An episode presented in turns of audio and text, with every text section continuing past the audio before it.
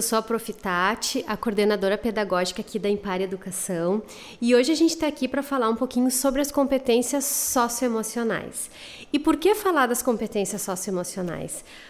Porque é uma discussão que está muito evidente nas escolas brasileiras hoje, muito em função da aprovação da Base Nacional Comum Curricular. Ou seja, essa política pública nos convida a pensar a reestruturação dos currículos brasileiros, tendo em vista a gente contemplar aquelas competências que há muito tempo ficaram de fora dos currículos brasileiros. Ou seja, a BNCC nos convida a trazer para dentro das práticas pedagógicas da educação básica as competências socioemocionais. Mas o que, que são elas? Né? O que são essas competências? Uh, então, agora, de um modo bem simples, eu vou tentar explicar um pouquinho sobre elas. Primeiro, a gente precisa ter muito claro que as competências socioemocionais estão totalmente alinhadas com os preceitos da educação do século XXI. Isso quer dizer o quê?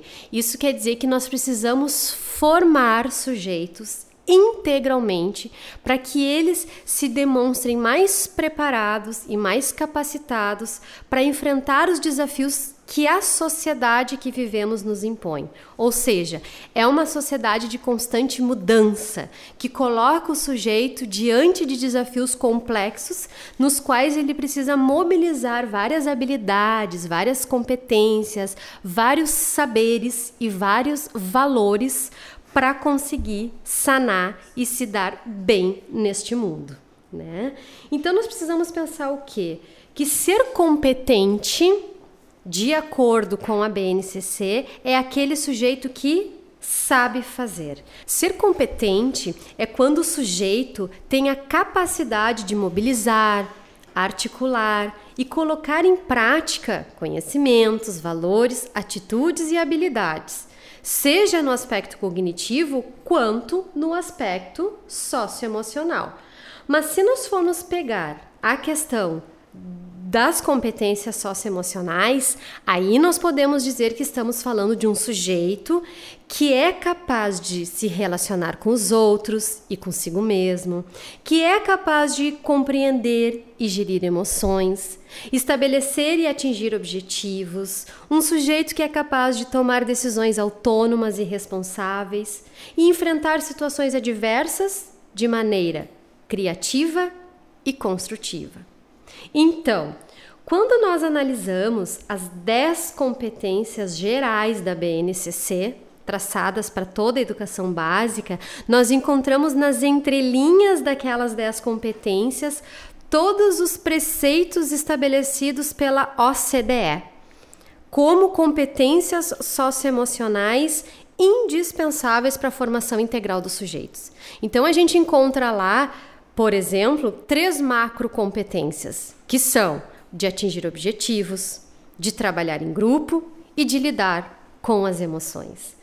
Essas três macrocompetências, elas estão organizadas de modo a fomentar as capacidades e as habilidades que esses sujeitos precisam ter. Resumindo, nós podemos dizer que a competência socioemocional de atingir objetivos ela é caracterizada como ser capaz de buscar metas de longo prazo por meio de padrões consistentes de perseverança, autocontrole e paixão pelos objetivos. Já a competência socioemocional de trabalhar em grupo, ela pode ser caracterizada como ser capaz de engajar-se na solução de problemas com a ajuda dos outros, por meio de padrões consistentes de sociabilidade, respeito e atenção.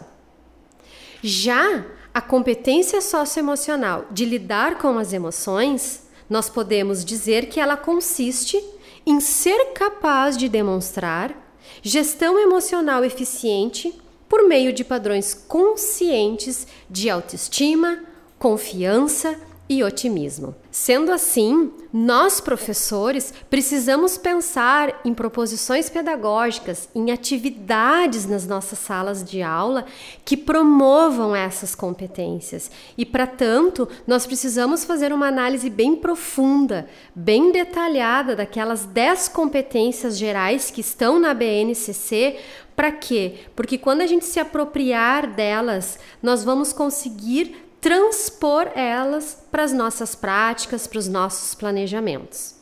Bom, foi uma fala bem breve, bem resumida, para trazer um pouquinho sobre as competências socioemocionais.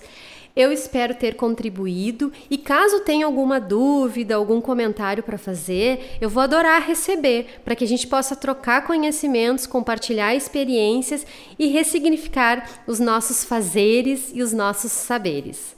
Então, se você desejar, clique em comentar, deixe a sua contribuição ou então nos contate pelo e-mail contato@empare.com.br.